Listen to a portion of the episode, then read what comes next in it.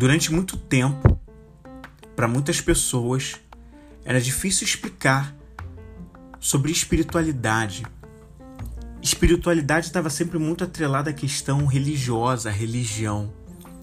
E eu não sei se você tinha esse entendimento, mas eu confesso que eu tinha de que religião e espiritualidade significavam a mesma coisa.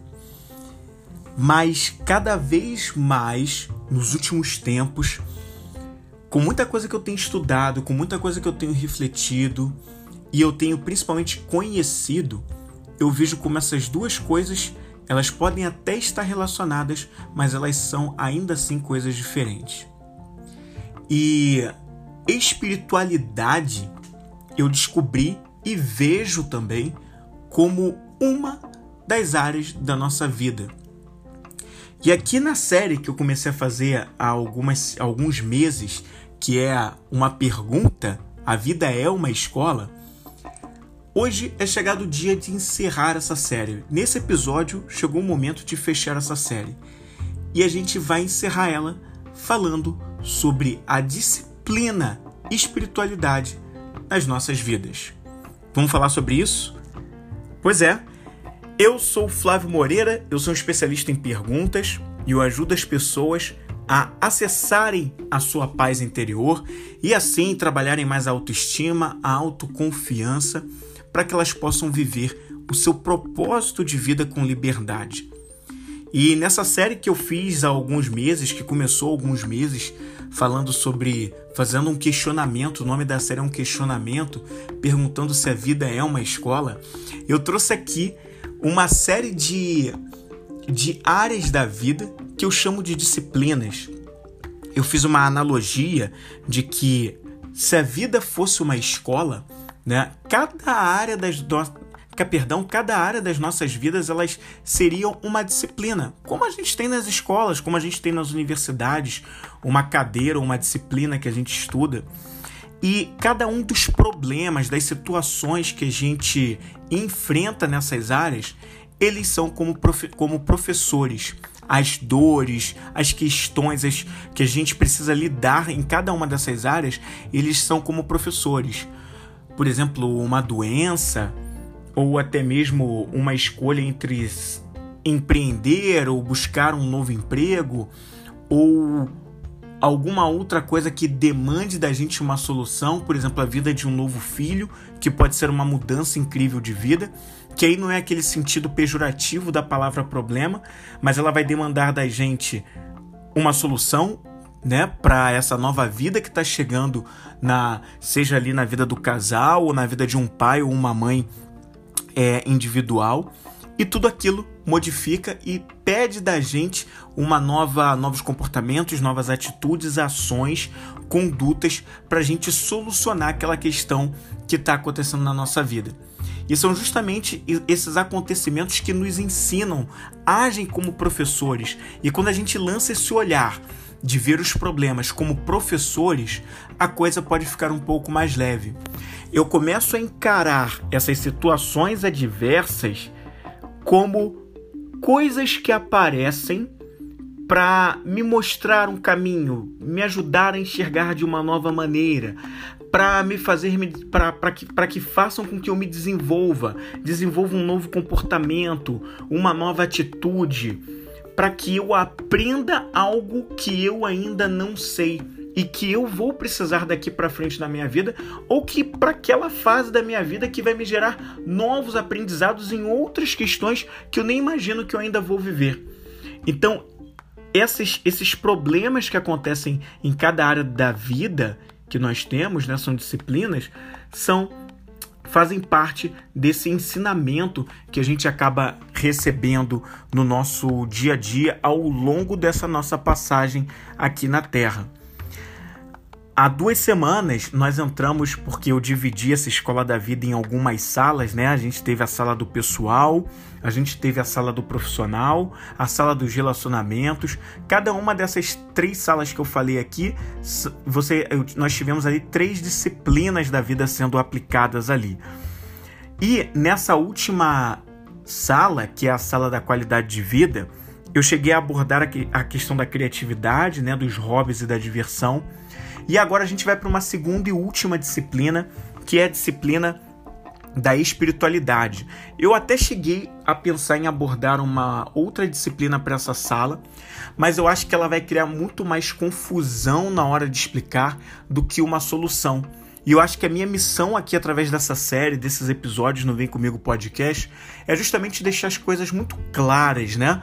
É tentar uma tradução, uma analogia que deixem as coisas mais claras para quem está ouvindo os episódios e não confundir ou criar uma coisa que vai ficar é, em duplicidade ou, ou, ou, ficar fazendo uma coisa maçante. E eu achei que se eu falasse de, uma, de um outro aspecto que poderia se tornar uma disciplina aqui, eu acho que ia ser um, muito repetitivo com coisas que eu já falei em outras disciplinas. Então eu prefiro encerrar essa série com a disciplina da espiritualidade, que ela nada mais é, na minha visão, algo que nos conecta a, a uma elevação, a algo maior, a algo além de nós mesmos. Só que esse algo além de mais no...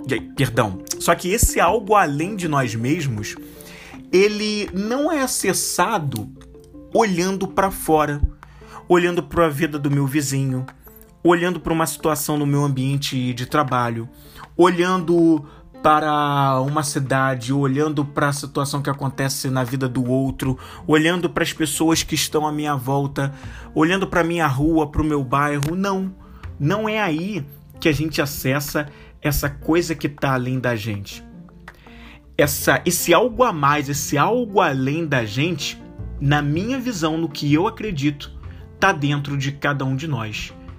É interno, é um processo íntimo é quando nós acessamos a nossa intimidade para entender a nossa essência. O que a gente tem de mais natural, o que a gente pode, ao fechar os nossos olhos, ou naquele momento que nós estamos sozinhos com nós mesmos, né? O que a gente pode conhecer sobre nós e sobre como a natureza ela funciona na sua essência. E eu não sei se você já fez essa experiência, né? E por isso eu digo, né, e eu acredito que espiritualidade não é religiosidade. Se a gente for pegar o sentido da palavra, o, o, a, o significado da palavra religião, por exemplo, ele tem um sentido que vai de ligação né? É, é, quer dizer religare, né? De uma ligação com algo maior. E aí, nesse sentido, religião eu acho bastante interessante, eu acho até mais conectado com a ideia de espiritualidade. Mas a palavra foi muito atribuída a áreas de, digamos assim, de, de conhecimento que alimentam dogmas e que levam o nome de religião, como a religião católica, como o banda, como o, o como a, a, religião evangélica, por exemplo, como os mormons, enfim, como várias outras religiões que a gente tem não só no Brasil, mas pelo mundo inteiro, que levam determinados nomes e carregam, ah, isso é uma religião, a religião católica, a religião evangélica, a religião espírita, a religião é, o bandista, enfim, e aí fazem essas classificações. Mas a espiritualidade, ela não depende de uma religião.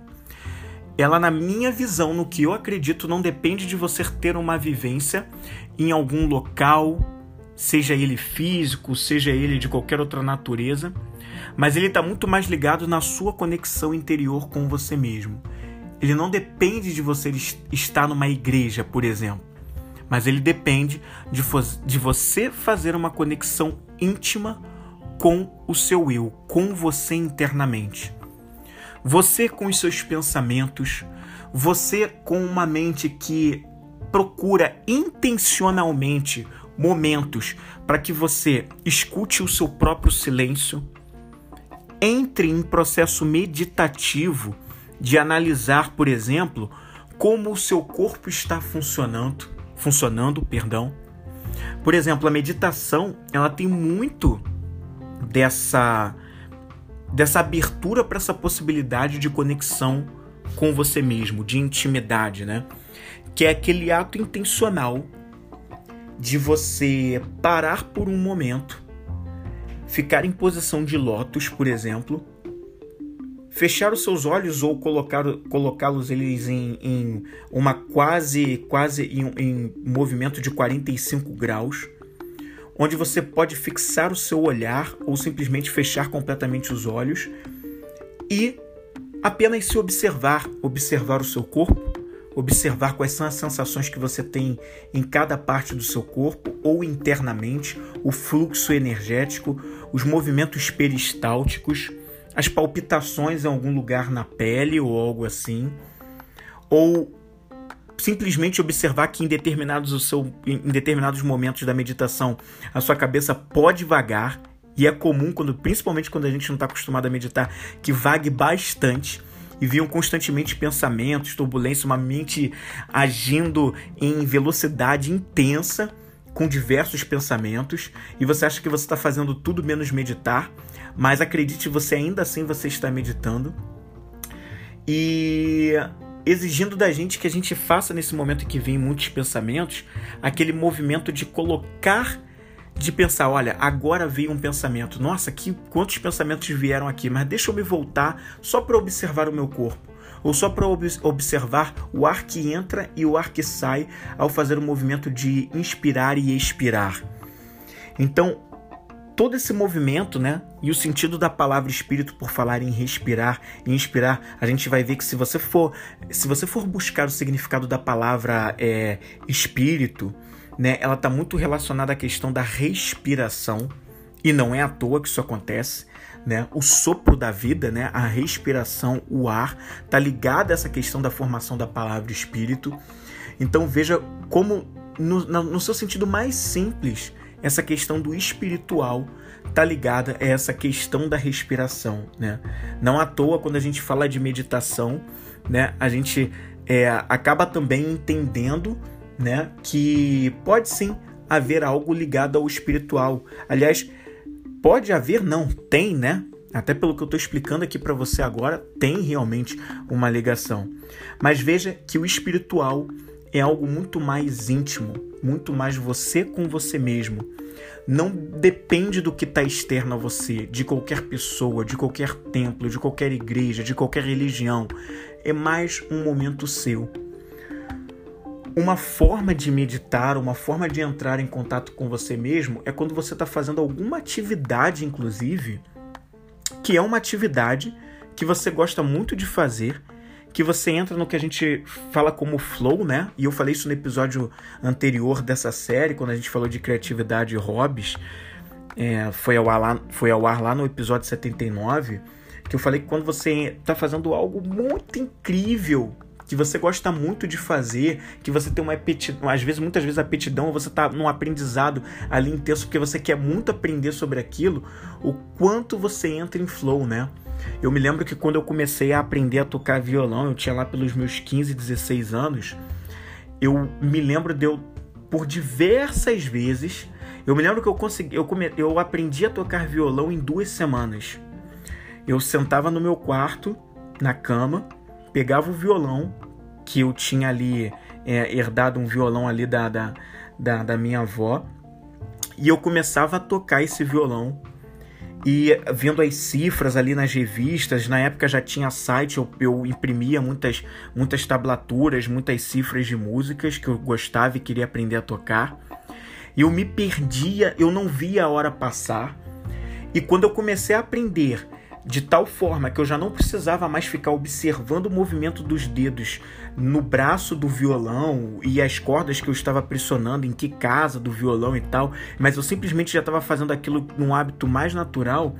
Eu me lembro de quantas e quantas vezes eu não senti essa sensação, quantas e quantas vezes eu senti essa sensação de flow, de eu me perder no tempo com aquilo que eu estava fazendo, de eu não ver a hora passar eu deu, e de experimentar uma sensação de prazer que é inimaginável explicar, porque eu estava me amarrando tanto naquilo que eu estava fazendo que eu chegava a me arrepiar, que eu chegava assim a, a entrar em transe tão incrível que era aquilo que eu estava fazendo. Talvez você já tenha experimentado essa sensação com alguma outra coisa. Bem provável que você tenha experimentado isso com qualquer outra coisa. Seja através do sexo, seja através de alguma atividade que você gosta muito. Tem algumas pessoas que desenham, que fazem pintura e que entram nesse momento de flow simplesmente nessas atividades ou numa leitura ou assistindo alguma coisa, uma, uma série, um filme, ou ouvindo uma música que gosta muito e que você se arrepia todo que você está ali tão imerso naquilo que você está fazendo que aquilo gera uma conexão é, espiritual de flow muito grande, muito intensa.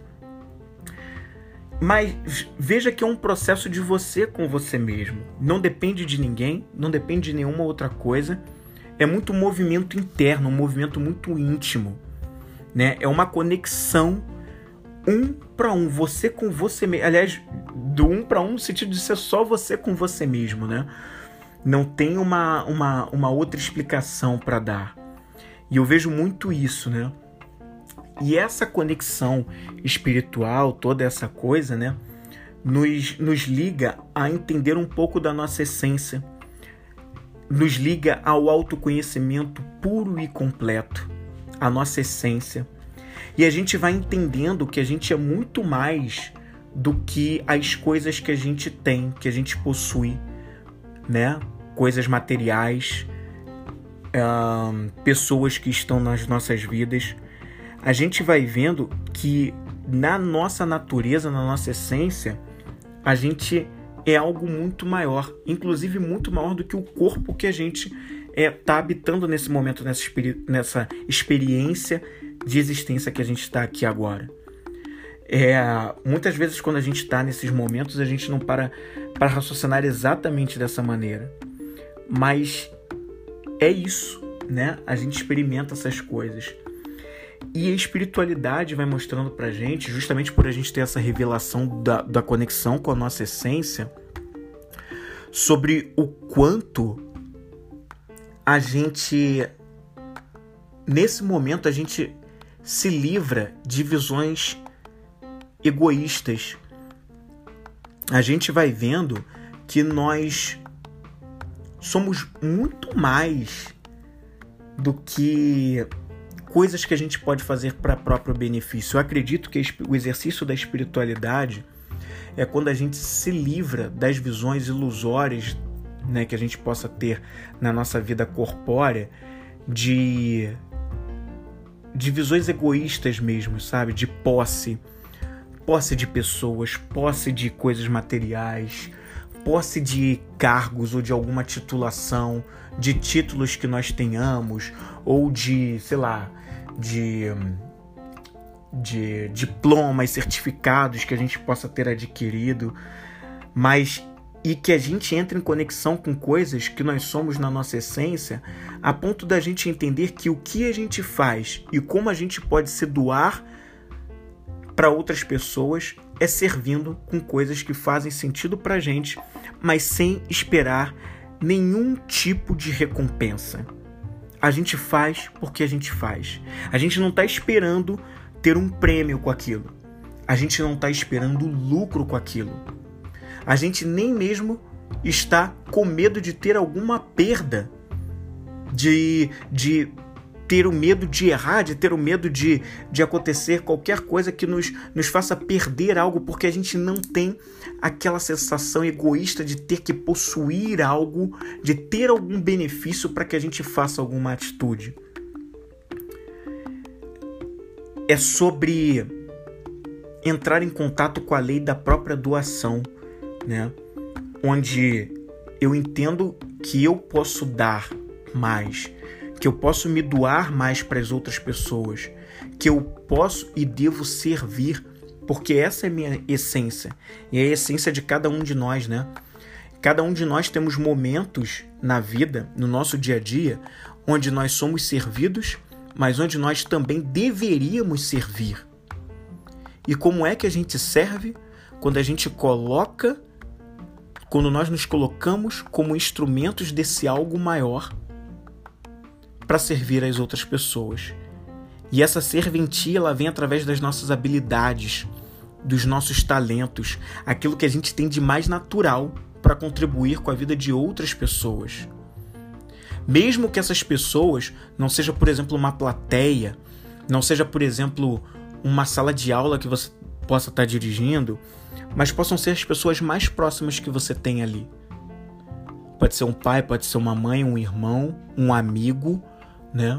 Pode ser uma avó, um avô, uma pessoa que você viu na rua passando por necessidade, você se coloca à disposição naquele momento para contribuir com a vida daquela pessoa de alguma forma, que não seja necessariamente com esmola, mas algo que verdadeiramente venha de dentro de você, de coração, da forma mais genuína, para contribuir com a vida daquela pessoa.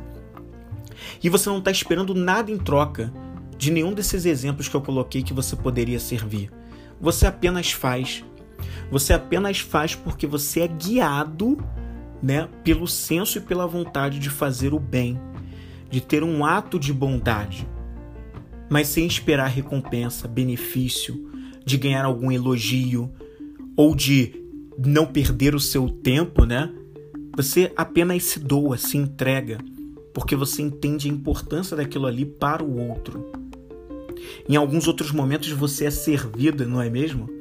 Você carece de coisas, habilidades ou talentos, ou enfim, seja lá o que for, e aí outras pessoas que têm essas habilidades, talentos, elas servem você porque aquilo é o natural delas e elas têm como colocar aquilo à disposição de você. E claro, você pode até sim elogiá-las, você pode até retribuir o favor de alguma outra forma, mas elas muitas vezes fizeram essa serventia a você sem esperar que fossem recompensadas. Óbvio que a gente não pode ser ingênuo aqui, não quer dizer que todas as pessoas façam sempre todas as coisas sem esperar recompensas. Inclusive nós mesmos, muitas vezes, a gente faz as coisas esperando recompensas. Mas quando a gente treina e trabalha em nós mesmos, para que a gente faça as coisas mais pela nossa essência, só pelo ato de fazer algo de bom, sem esperar qualquer benefício, esse é um trabalho de espiritualidade muito grande. É quando eu me livro das visões de que eu preciso ter algo em troca para fazer alguma coisa pelo outro, de fazer um ato de bondade. Então eu vejo o trabalho, o exercício da espiritualidade como algo que eu acesso de mim mesmo. Eu preciso primeiro trabalhar com mim mesmo, conhecer a mim mesmo. Quanto mais eu conheço, conheço e acesso a minha verdade, mais eu tenho a capacidade de entender as outras pessoas, me doar para as outras pessoas e fazer verdadeiramente, genuinamente os atos de doação de maneira livre de recompensas de maneira realmente verdadeira e genuína. Porque se eu não trabalho o autoconhecimento em mim, se eu não trabalho o acesso da verdade em mim, eu tenho dificuldade de entender a dor do outro. Eu tenho dificuldade de entender como pode ser que o outro esteja se sentindo. E se eu não tenho o acesso a essas coisas, fica difícil, entende? De eu saber como eu poderia ajudá-lo. Então, por isso que todo o trabalho da espiritualidade, o exercício da espiritualidade, começa quando eu desenvolvo o meu autoconhecimento. Quando eu trabalho todos os dias em entender por que eu funciono como eu funciono. Quais são as minhas motivações? Quais são os meus talentos, as minhas habilidades para que eu entenda e quais são as coisas que me impactam emocionalmente, seja nos diversos tipos de emoção, né? E com medo, com a alegria, com a coragem ou com o sentimento de vergonha, para que eu possa trabalhar em mim como eu posso ter mais equilíbrio entre essas coisas e não viva no extremo de cada uma delas. Aliás, a questão da espiritualidade, ela tem muito a ver com o quanto eu trabalho e me desenvolvo no, no exercício de ser mais equilibrado internamente.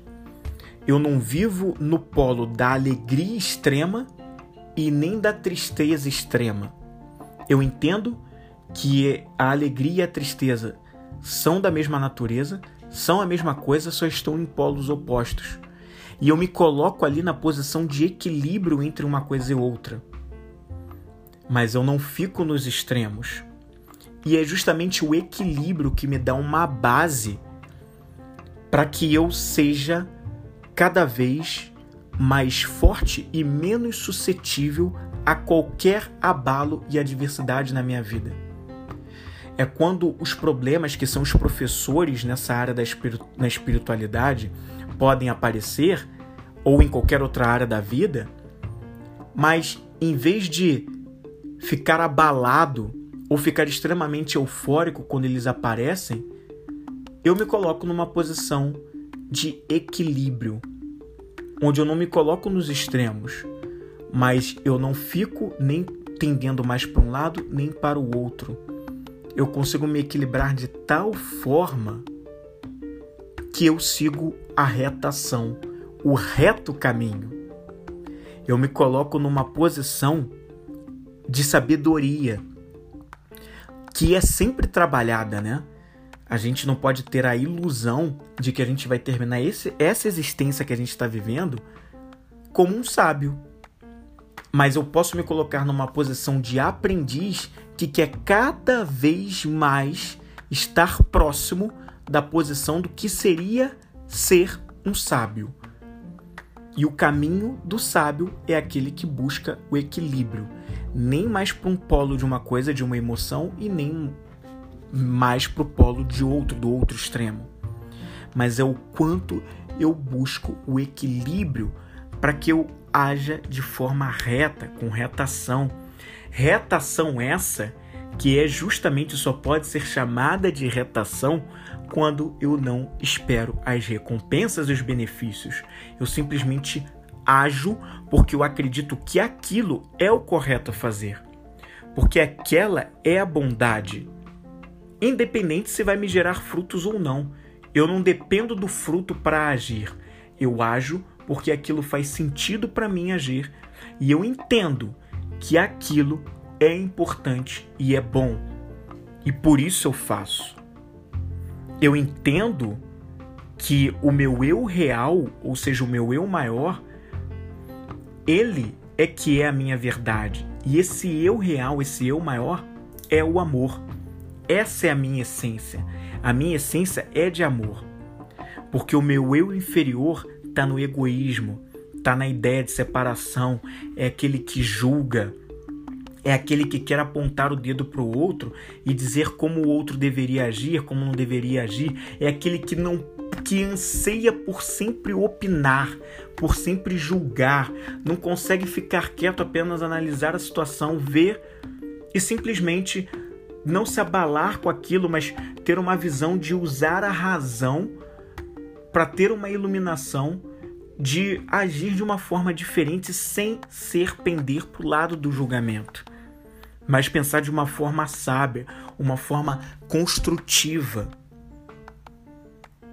É entender que na nossa essência, cada um de nós, até aqueles que a gente vê com, com posturas, comportamentos, hábitos que num primeiro momento podem nos incomodar, até esses são amor.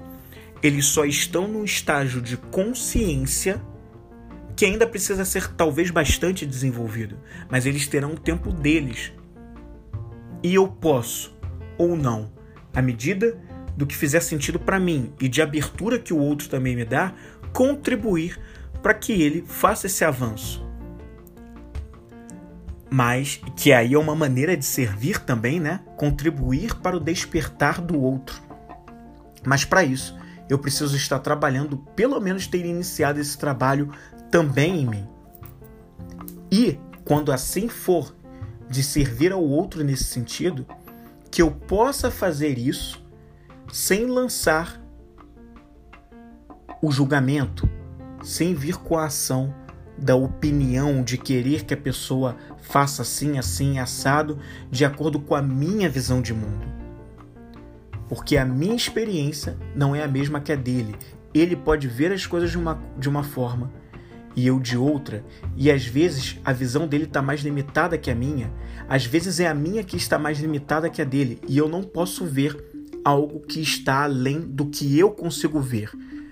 Por isso, a importância de desenvolver a elevação da nossa consciência para que a gente acesse e eleve o nosso o nosso desenvolvimento espiritual, para que a gente amplie a nossa consciência, para que a gente possa ver cada vez mais de uma forma, é, para que a gente possa ver de uma forma cada vez mais ampla em qualquer âmbito das nossas vidas, para que a gente possa contribuir mais com o outro nesse sentido. Mas para isso eu preciso trabalhar o meu interno, o meu íntimo, acessar os meus pensamentos, ficar em muitos momentos intencionalmente, reservar momentos do meu dia, se possível diariamente, para que eu esteja a sós com os meus pensamentos, com a minha consciência, e entender aonde eu ainda devo me desenvolver mais, aonde ainda está faltando eu galgar alguns degraus, aonde eu já alcancei degraus maiores,